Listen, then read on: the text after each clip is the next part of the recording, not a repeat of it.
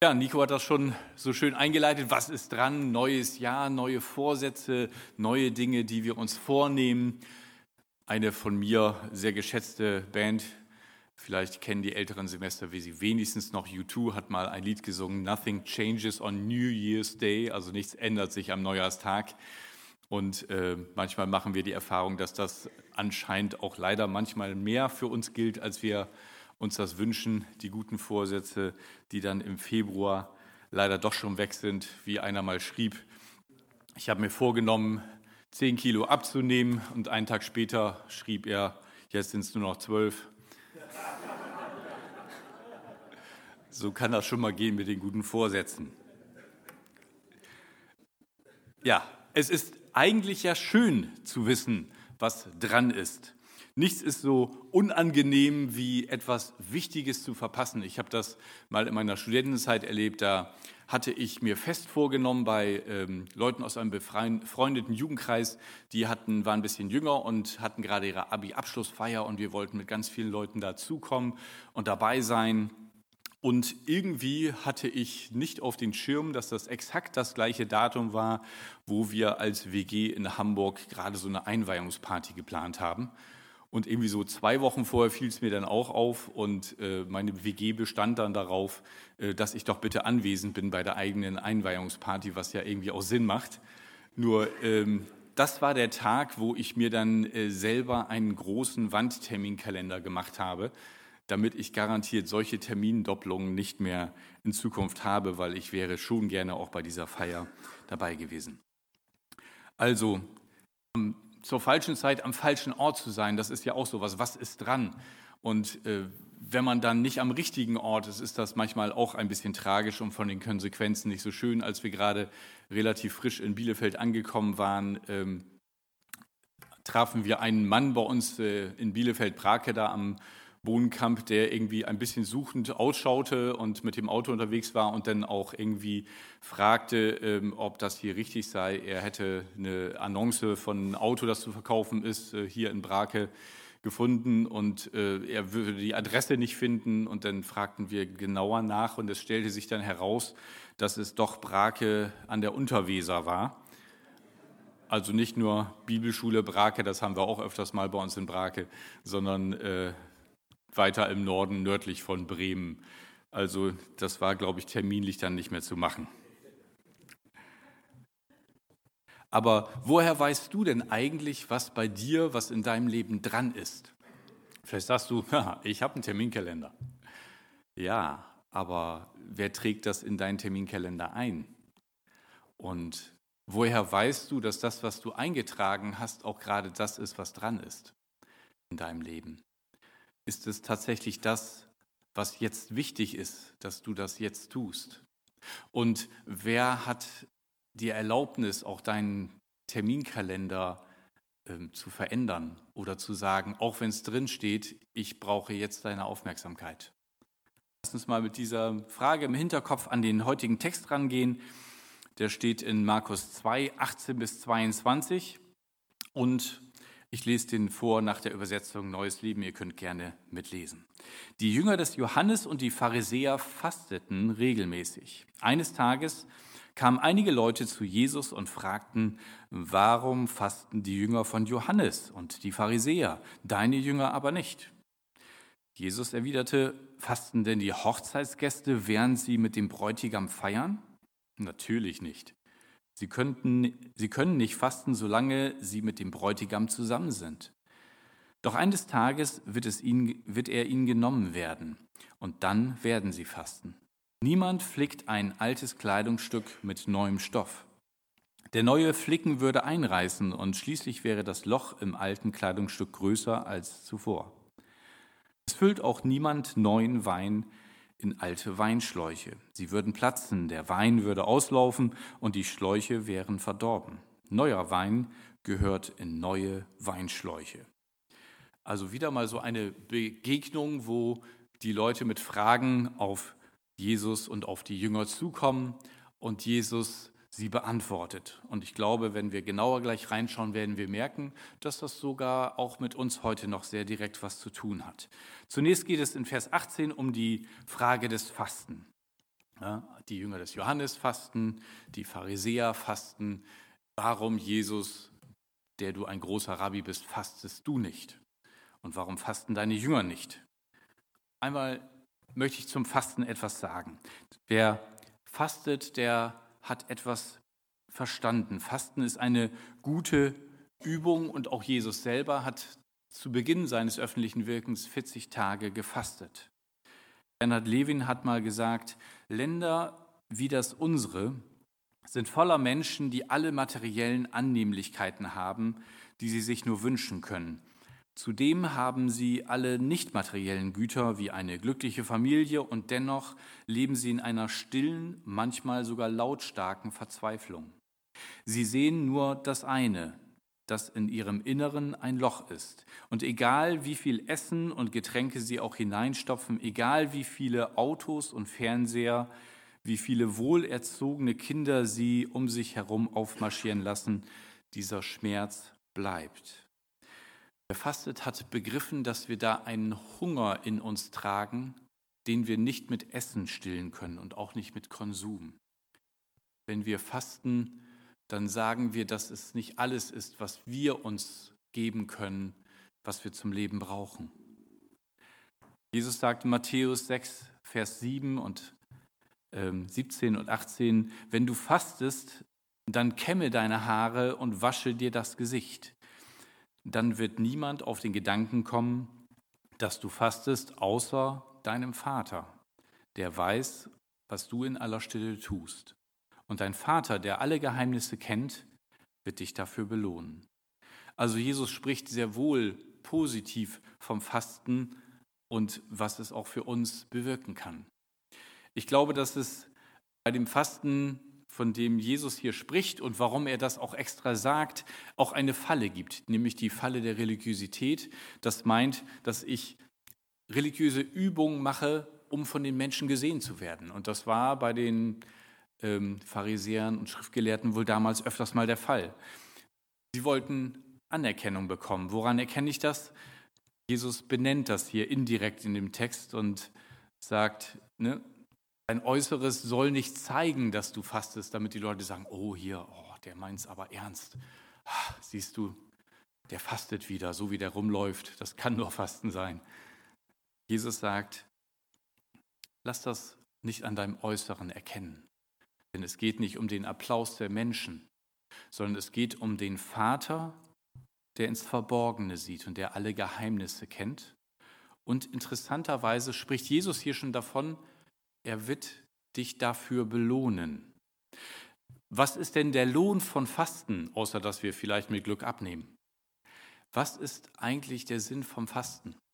Das eine, was mir wichtig ist, ist, dass wir bei Johannes dem Täufer, sehen in der Bibel, dass er viel gefastet hat, auch eine spezielle Form von Nahrung hatte, wenn er was gegessen hat, und dass er als Wegbereiter für Jesus unterwegs war. Wir hören bei Johannes nicht, dass er irgendwelche Wunder getan hat, aber dass er auf eine besondere Art und Weise Vollmacht hatte, in das Leben der Menschen zu sprechen, so dass es ihnen durchs Herz geht und dass die Menschen auf ihn gehört haben, ja, dass sogar die Leute aus der Stadt in die Wüste gelaufen sind, sonst ist die Bewegung ja eher andersrum, um ihn zu hören. Und dass er für jeden Einzelnen ganz praktisch und konkret Antworten hatte, wie sie umkehren können, wie sie Buße tun können. Und er sie aufgerufen hat, zu Gott umzukehren. Fasten sensibilisiert uns gegenüber Gott. Wenn du anfängst zu fasten, dann kann es sein, dass du auf einmal merkst, ich muss ja gar nicht meine ganze Aufmerksamkeit auf das richten, was ich meine zu brauchen. Und das, was ich täglich zu mir nehme, ist gar nicht so wichtig. Ich brauche auch eine andere Nahrung. Mein Geist braucht eine Nahrung. Ich brauche die Worte Gottes, die Wahrheit und Leben für mich sind. Ähm, und ich habe das auch erlebt und erlebt das immer wieder, dass Fasten tatsächlich gefühlt eine höhere Sensibilität und Aufmerksamkeit mit sich bringt, ähm, Gottes Stimme zu hören. Oder dass Worte, die ich in der Bibel lese, auf einmal neu zu mir sprechen oder anders zu mir sprechen. Oder ich auf einmal Aspekte entdecke, die mir sonst nicht so klar waren. Fasten scheint Gott zu gebrauchen, dass der Fokus von dem, was uns umgibt, von der physischen Welt auf das, was unsichtbar ist, gelenkt wird. Ich habe euch ein Bild mitgebracht, vielleicht können wir das gerade mal zeigen. Das ist von Camille Flammarion aus dem Jahr 1888. Und ich weiß nicht, ob ihr das erkennen könnt. Das ist so auf der rechten Seite so ein bisschen die sichtbare Welt, in der wir leben, die Landschaft, die Sonne und wie man das so damals vielleicht einfach ähm, sich vorgestellt hat. Und ihr seht hier einen Menschen auf dem Boden liegen, wie ein Wanderer, der gerade mit dem Kopf in eine andere Welt hineinschaut. Eine Welt, die irgendwie ja, nicht so richtig konkret ist, mit, mit Wolken und seltsamen Symbolen versehen ist. Ich glaube, dass wir umgeben sind von dieser unsichtbaren Welt und wir lesen das in der Bibel immer wieder. Und die Frage ist, passiert etwas in dieser unsichtbaren Welt, was unmittelbare Auswirkungen hat für unser Leben? Und wenn ja, wie bekommen wir das mit? Wie bekommen wir eine Sensibilität dafür? Und wisst ihr, so wie wir zum Optiker gehen, wenn wir nicht mehr so gut sehen können, was eine ziemlich vernünftige Maßnahme ist, rät uns die Bibel, dass wir auch unsere Sehfähigkeit für die unsichtbare Welt nicht aus dem Blick verlieren. Und eine Möglichkeit, diese Sehschärfe zu erhöhen, ist Fasten. Wenn ihr gesagt habt, na, das, für mich war das nie was, ich mache euch Mut. Wir machen auch deswegen zweimal im Jahr eine Fastenwoche oder auch mehrere, weil wir euch darin Mut machen möchten, das mehr in den Blick zu bekommen, was unser Leben mehr bestimmt als das, was wir mit unseren natürlichen Augen sehen. Jetzt geht es ja aber an dem Text darum, warum Jesus fasten deine Jünger nicht? In Vers 19, Jesus erwidert, fasten denn die Hochzeitsgäste, während sie mit dem Bräutigam feiern? Natürlich nicht. Sie können nicht fasten, solange sie mit dem Bräutigam zusammen sind. Ja, man muss sagen, bestimmte Bräuche haben sich auch über Jahrhunderte und Jahrtausende nicht verändert. Oder wart ihr schon mal zu einer Hochzeit eingeladen, wo kräftig gefastet wurde? Ja, so eine gemalte Hochzeitstorte und das Bild wird dann angeschnitten oder so. Ich glaube, diese Hochzeit wäre in aller Munde, aber nicht so richtig positiv, oder?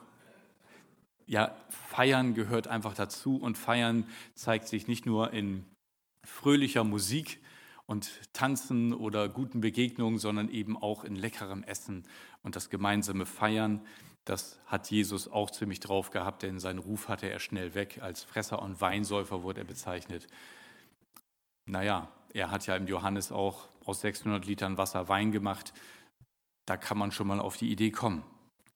Also, der Bräutigam Jesus selber war da er war mit den Jüngern unterwegs und das ist ein Grund zur Freude.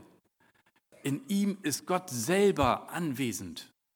Und die Menschen haben es oft nicht erkannt. Und Jesus muss es ihnen so durch die Blume hier erklären, wer er eigentlich ist. Und das tut er an vielen Stellen. Und ich, ich frage mich immer, wie das wohl damals gewirkt hat. Und ich bewundere immer Jesu Ruhe, wie er auch bei Situationen, die fast ins Absurde drehen, immer noch auf die Leute Rücksicht nimmt. Oder erinnert ihr euch, als sie die Jünger und Jesus erinnern, dass er den Tempelgroschen nicht bezahlt hat.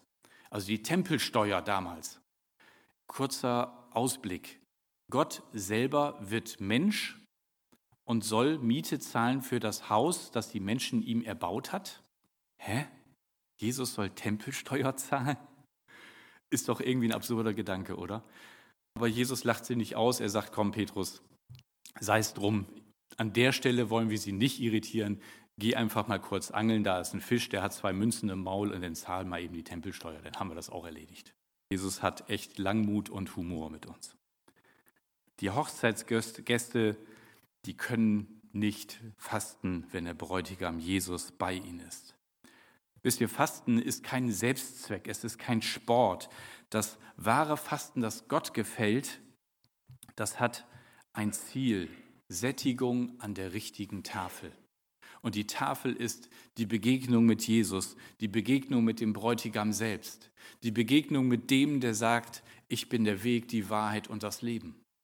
Und wenn wir mal auf unsere natürliche Nahrung verzichten, die unseren menschlichen Körper stärkt, und dann in die geistliche Nahrungswelt hineingehen, in der Begegnung mit Jesus, dann wird unser Geist gestärkt.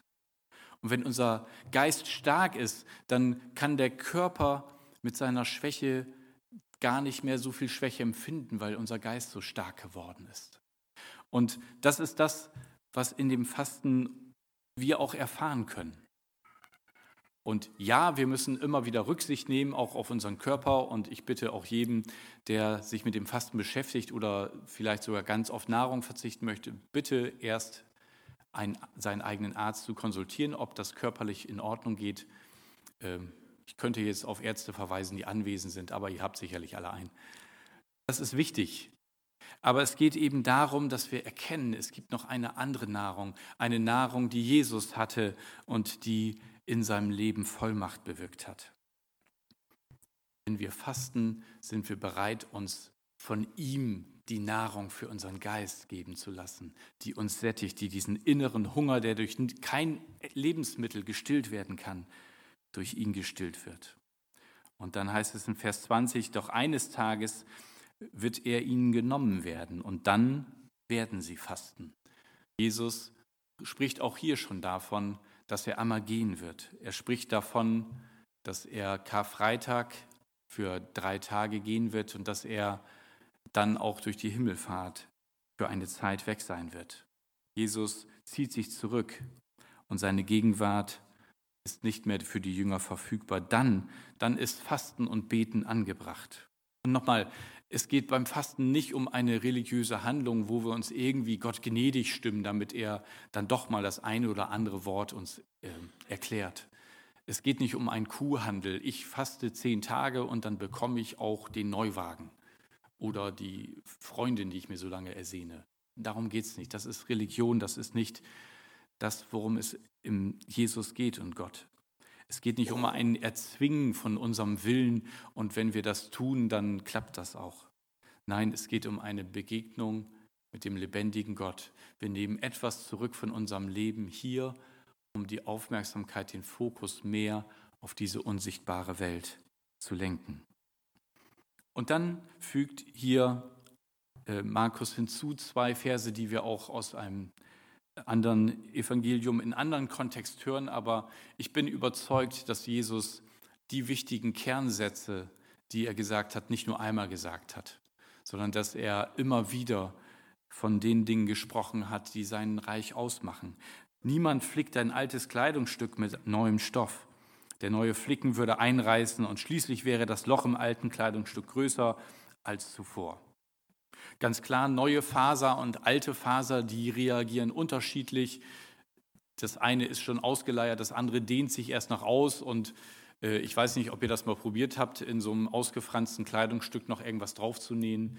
Äh, das, das, hält auch nicht wirklich. Also die Fäden äh, zerreißen das alte und dann hat man von beiden nichts mehr. Und ein ganz praktisches Bild, das Jesus hier aus dem Alltag nimmt, um klarzumachen, hey, ihr müsst schon darüber nachdenken, wenn etwas Neues passiert, passt das noch zum Alten dazu? Oder ist es gut, das Neue ganz zu nehmen? Und dann mit dem zweiten Bild von dem neuen Wein in alten Weinschläuchen, da geht es nochmal um das gleiche Thema. In diesem zweiten Vergleich sagt er, wisst ihr, Schläuche, die halten nur eine gewisse Zeit. Das Material Ziegenleder wird mit der Zeit spröde und nicht mehr so elastisch. Und wenn neuer Wein gärt, dann hat er einen hohen CO2-Gehalt. Oh, gefährlich würden wir heute sagen bei dem Thema, das wir haben. CO2, das bedeutet, wenn er gärt, dann bläht sich dieser Schlauch, in dem er ist, auf. Und wenn das eben ein alter Schlauch ist, dann kann der irgendwann einfach platzen. Und dann hat man einen kaputten Schlauch und kein Wein. Und das ist nicht das, was man eigentlich wollte. Ähm, Im Hiob finden wir sogar einen Vers, der das nochmal äh, thematisiert. Da sagt Elihu, ein Freund von Hiob, siehe, mein Inneres ist wie junger Wein, der nicht geöffnet ist. Gleich neu gefüllten Schläuchen will es bersten. Also auch hier, es geht um etwas Neues, was in unsere Herzen hineinkommt. Und es geht darum, dass das, was Jesus den Menschen bringt, diese Lehre, die Jünger des neuen Weges, wie sie genannt wurden, dass das ein, ein Geist der Freude ist, dass es vom Heiligen Geist ist und dass wir erfüllt sind mit dieser Freude und dass wir erkennen, dass das auch oft einfach eine neue Ausdrucksform braucht. Ich weiß nicht, wie es euch geht, wie ihr Freude ausdrückt. Ähm, ich habe neulich bei ähm, einem Posting bei Facebook gelesen, Hirschhausen, der bekannte Mediziner, der auch im Fernsehen öfters zu sehen ist, äh, schrieb da, Kinder lachen etwa 400 Mal am Tag, Erwachsene zwölfmal, Tote gar nicht. Auch der Laie erkennt hier eine Tendenz. Ja? Freude ist ein natürlicher Ausdruck, ist Lachen, das, was ihr gerade gemacht habt. Ihr braucht jetzt nur noch elfmal. Zehn. Okay. Ja, das ist, das ist etwas, was natürlich nach Ausdruck verlangt. Und ich weiß nicht, ob ihr äh, vor x Jahren diesen Film Der Name der Rose gesehen habt, wo im Mittelalter darüber diskutiert wurde vor den Mönchen, äh, dass Lachen vom Teufel ist. Diese hässliche Verzerrung der, des menschlichen Gesichtes zu einer Grimasse wurde da argumentiert. Und man hat gemerkt, wie sie völlig in eine falsche Richtung unterwegs sind und überhaupt nichts von der Freude verstanden haben, die in Jesus da ist und die natürlich, natürlich ihren Ausdruck verlangt. Und nicht so im Sinne, lach nicht, freu dich anders. Lachen ist ein ganz normaler Ausdruck der Freude. Und das ist auch etwas, was mit Jesu Wirken einhergeht. Und deswegen gibt es einfach oft neue äußere Formen, die denen entsprechen, die eben diese Freude in sich haben. Ich möchte das mal ganz praktisch machen. Wir hatten in der vorletzten Woche die Bielefelder Gebetstage hier in Bielefeld. Und ich habe mich total darüber gefreut. Manche waren etwas verunsichert, weil in der Zeit war doch die Allianz Gebetswoche und jetzt auf einmal heißt das Bielefelder Gebetstage. Ist das jetzt Konkurrenz oder wie ist das zu verstehen? Nein, es ist eigentlich aus dem Vorstand der Evangelischen Allianz, zu dem ich auch gehöre, entstanden, dass wir gesagt haben, wir haben über Jahre versucht, die ähm, Evangelische Allianz Gebetswoche attraktiver zu machen, dass auch junge Leute mehr dazukommen und einfach mehr Leute ermutigt werden, miteinander zu beten. Und es ist uns letztendlich nicht gelungen. Und dann haben wir gesagt, mit, mit zwei Gedanken, lasst uns doch einfach was Neues versuchen. Lasst uns doch schauen, ob nicht eine neue Form dem mehr dient, was uns auf dem Herzen ist. Und wir haben gesagt, wir wollen doch gerne die nächste Generation erreichen. Wir sind alle im Vorstand 50 plus oder 60 plus, je nachdem. Und wir wollen doch, dass auch die nächste Generation die Einheit auf dem Herzen hat und das Gebet. Und dann haben wir gesagt, ey, wir müssen die Jüngsten aus unserem Kreis hier irgendwie suchen, äh, die das vorbereiten. Und wir wollen doch die nächste Generation den Start kriegen. Dann müssen wir Leute finden, die mehr ihre Sprache sprechen als wir. Und wir wollen, dass alle, die in Bielefeld Jesus lieben, dorthin kommen. Und damit wollen wir keine Grenzen setzen, auch nicht konfessionsmäßig. Und wir sind nun mal evangelische Allianz Bielefeld und da fühlen sich die Katholiken ausgegrenzt oder vielleicht auch andere, die sagen, nee, das weiß ich nicht. Ich äh, gehöre da wahrscheinlich nicht damit zu. Und deswegen haben wir das ganz neutral Bielefelder Gebetstage genannt und auch alle dazu eingeladen. Und für mich war es einfach eine Freude zu sehen, dass wir da mit 250 bis über 400 Leute an den Abenden unterwegs waren und dass über 50 Prozent zwischen 25 und 40 waren. Das war eine Freude. Und diese Freude hat auch ihren Ausdruck gefunden in Liedern wie das, was wir heute als erstes gesungen haben. Das haben wir sogar gleich am Montag im Rathaus gesungen. Ich singe laut, du bist gut. Und ich tanze, denn du bist gut. Ja. Und ja, nicht alle waren begeistert. Und ja, manche haben gesagt, ach, das ist jetzt aber so eine Form, das kenne ich so gar nicht. Und das ist in Ordnung. Wir dürfen auch Neues kennenlernen, neue Ausdrucksformen, neue Lieder. Singt dem Herrn ein neues Lied, denn er tut Wunder, fordert uns schon die Bibel auf. Und das bedeutet auch heute neue Lieder. Und ich freue mich so sehr, dass da etwas entstanden ist, auch ein Verbinden der Generation und ein Gebet der Älteren für die Jüngeren und die Jüngeren haben für die Älteren gebetet. Und ein elfjähriges Mädchen kam nach vorne und hat einen Eindruck weitergegeben. Es hat mich total berührt. dass das ein lebendiges Miteinander wird, quer durch die Altersstrukturen und quer auch über Gemeindegrenzen hinweg. Denn wir sind nicht der einzige Leib Christi. Wir sind mit vielen Gemeinden und vielen Geschwistern hier in der Stadt gemeinsam die Braut Christi. Und ich sage immer, wenn, wenn wir in denselben Himmel wollen, dann sollten wir uns hier unten schon mal kennenlernen. Ist doch gut, oder? Können wir doch hier schon mal Freundschaften schließen. Müssen wir uns nicht irgendwie in die Ecke verdrücken, wenn Katholiken da oben im Himmel plötzlich auftauchen. Machen wir auch nicht, ne? Sehr gut. Darum geht es doch. Und deswegen lasst uns das willkommen heißen, wenn etwas Neues entsteht. Und lasst uns das als ein Zeichen des Aufbruchs und des, des neuen, jungen Weins verstehen.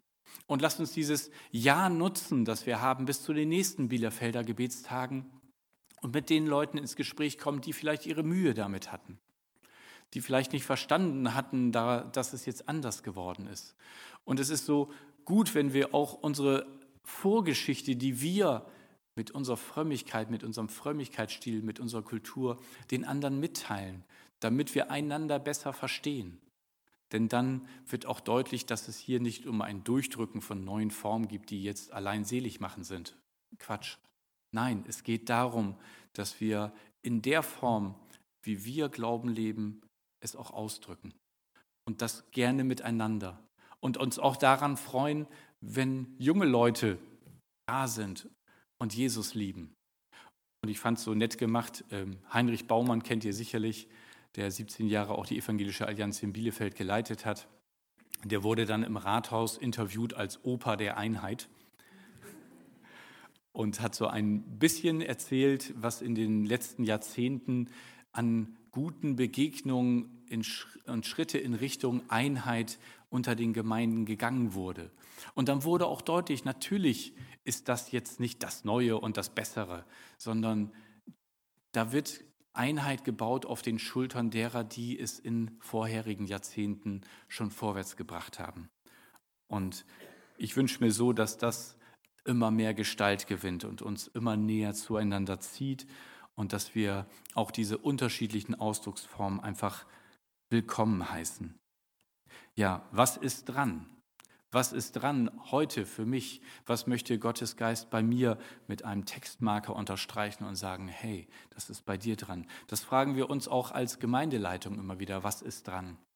Wir haben vor knapp drei Jahren dieses K5-Leitertraining ähm, stark beworben und auch viele sind mit dabei und wir freuen uns über die guten Impulse, die wir da bekommen. Und äh, ein Impuls, den wir auch dort bekommen haben, ist dieses Gemeindekonzept Grow und die Interessenkleingruppen, die jetzt am nächsten Sonntag wieder starten, haben damit zu tun. Und ähm, ich selber und wir auch als Leitungskreis sind begeistert von den guten Dingen, die wir daraus schöpfen können. Die Lehre ist nicht neu, aber die, die Form, in der versucht wird, den Missionsauftrag Jesus wirklich zu leben und das in der Gemeinde wiederzufinden, das hat uns alle stark angesprochen. Und ich möchte diese vier Punkte einfach nochmal nennen, weil immer wieder auch äh, Leute fragen, ja, was ist da jetzt eigentlich mit gemeint und, und wie ist das eigentlich zu verstehen? Das sind vier einfache Schlagworte, die uns beschäftigen und die auch unsere Gemeinde jetzt in Zukunft weiter prägen sollen. Einfach damit wir Fokus und Klarheit haben, was Gott mit uns tun möchte und durch uns tun möchte und was dran ist. Das ist das erste ist Gott erkennen. Und dazu sind die Gottesdienste da, dass wir Gott mehr erkennen. Ihn will ich erkennen und die Kraft seiner Auferstehung, schreibt Paulus. Und wer hat Gott schon vollständig erkannt? Wir alle sind da auf dem Weg und immer wieder wundern wir uns, wie alte Verse uns neu ansprechen. Und das soll in den Gottesdiensten geschehen. Und vielleicht auch für viele das erste Mal Gott überhaupt erst kennenlernen. Und dann der zweite Schritt ist Freiheit erleben, dass wir in kleinen Gruppen ja, Begleitung und Freundschaft und Gemeinschaft erleben. Ein so ein Schlagwort ist, Veränderung geschieht nicht in Reihen, sondern in Kreisen. Gottesdienste haben doch irgendwie ähm, nicht die Chance, dass man sich so gut unterhalten kann. Und ich danke euch sehr, dass ihr das jetzt bei der Predigt auch unterlasst. Man kann doch einfach schlecht hören, wenn da äh, vorne jemand spricht und in den Reihen gleichzeitig sich unterhalten lässt. Das geht halt von der Art und Struktur nicht. Aber in kleinen Gruppen, da kann man sich austauschen, da kann man Fragen stellen, da kann man einander begleiten. Und da kann Veränderung geschehen und wir können Freiheit erleben, weil wir auch Dinge loslassen können, die uns bedrücken, Sünde bekennen können, uns davon abwenden können und wir können Freiheit erleben in Kleingruppen und die Bestimmung entdecken, die Gott für unser Leben hat. Am nächsten Sonntag startet ein vierteiliger Kursus, der heißt Next Steps. Da kannst du gerade mal die Folie einblenden, auch die, das nächste Bild. Das habt ihr auch schon jetzt immer ähm, per Beamer nach dem Gottesdienst eingeblendet bekommen. Und an vier Sonntagen wollen wir mit euch darüber ins Gespräch kommen. Immer eine halbe Stunde nach dem Gottesdienst für eine Stunde. Und am ersten Sonntag geht es um die Vision der Gemeinde und was das bedeutet, auch jetzt mit dem Grow-Konzept, was ich euch gerade erzähle. Am zweiten Sonntag geht es darum, entdecke dein Design. Wer bin ich eigentlich von Gott geschaffen? Ähm, was sind meine Gaben? Und ähm, was sind, ähm, ja, meine, was ist meine Persönlichkeit? Wie kann ich mich besser kennenlernen und auch dann verstehen, wie Gott mich gemacht hat? Und am dritten Sonntag geht es dann um dein Potenzial und um die Werte der Mitarbeit, wie wir das, was wir in uns haben, auch in die Gemeinde einbringen können. Und am vierten Sonntag wird es dann ganz konkret ähm, einen Unterschied machen. Das können wir, indem wir unsere Gaben einbringen und damit anderen dienen. Und das ist das Thema des vierten Sonntags, werde Teil des Teams. Und das soll jedem in der Gemeinde helfen und auch jedem, der neu dazukommt, diese vier Schritte zu gehen und im Glauben weiterzukommen und sich selber einzubringen. Was ist dran? Was ist bei dir selber dran? Was ist dein nächster Schritt? Hast du etwas gehört, was dich heute bewegt hat? Hat dich das mit dem Fasten angesprochen? Hat dich angesprochen, dass manchmal etwas Neues sich auch in neuen Ausdrucksformen zeigt? Der neue Wein in neuen Schläuchen. Weißt du, wenn der Heilige Geist in uns Raum gewinnt, dann zeigt sich das oft auch in neuen Dingen, die wir tun und denken. Und ich lade dich ein, in einem Moment der Stille das mit Gott festzumachen, was dich heute angesprochen hat, was dein nächster Schritt sein könnte. Und vielleicht kann dein nächster Schritt sein, dass du sagst, ich möchte Jesus in mein Leben einladen, der, der der Freudenmeister ist, der, mit dem es möglich ist, gute neue Schritte zu gehen dann bist du dazu herzlich eingeladen. Oder du sagst, ich möchte diesen einen Schritt, den möchte ich gehen. Dann lade ich dich ein, auch das im Gebet gerade vor Gott zu bringen. Und wer nicht weiß, wie er das tun kann, dem möchte ich einfach eine Möglichkeit geben, indem ich das selber formuliere und Zeit lasse danach, dass ihr selber mit euren Worten das, was euch heute dran erscheint, vor Gott bringt. Jesus, Danke, dass du viel besser weißt, was für uns am besten ist und was dran ist. Ich bitte dich, dass du das jetzt jedem Einzelnen zeigst.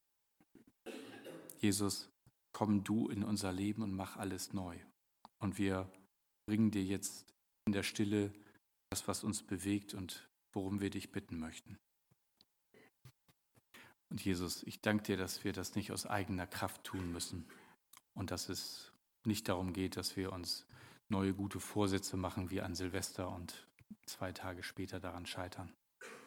Sondern du hast gesagt, du bist bei uns alle Tage bis an das Ende der Welt. Und du bist der, der uns die Kraft gibt und der uns auch hilft, wenn wir stolpern und es nicht hinbekommen, dass wir einen Neuanfang machen können und dass wir das Ziel nicht aus den Augen verlieren, das du für unser Leben hast. Jesus, ich danke dir dafür, dass dass du morgen noch der gleiche bist wie heute hier. Geh du jetzt mit uns in diese Woche durch deinen Geist, leite du uns. Amen.